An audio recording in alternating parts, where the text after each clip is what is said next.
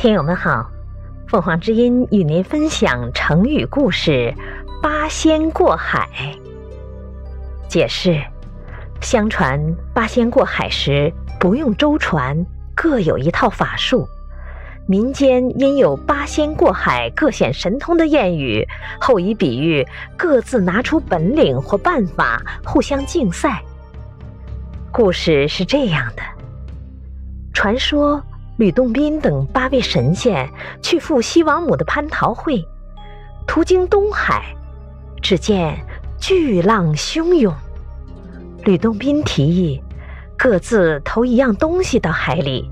然后各显神通过海，于是铁拐李把拐杖投到水里，自己立在水面过海；韩湘子以花篮积水而渡；吕洞宾、蓝采和、张国老、汉钟离、曹国舅和仙姑也分别把自己的箫、拍板、纸驴、鼓、玉板、竹杖投到海里。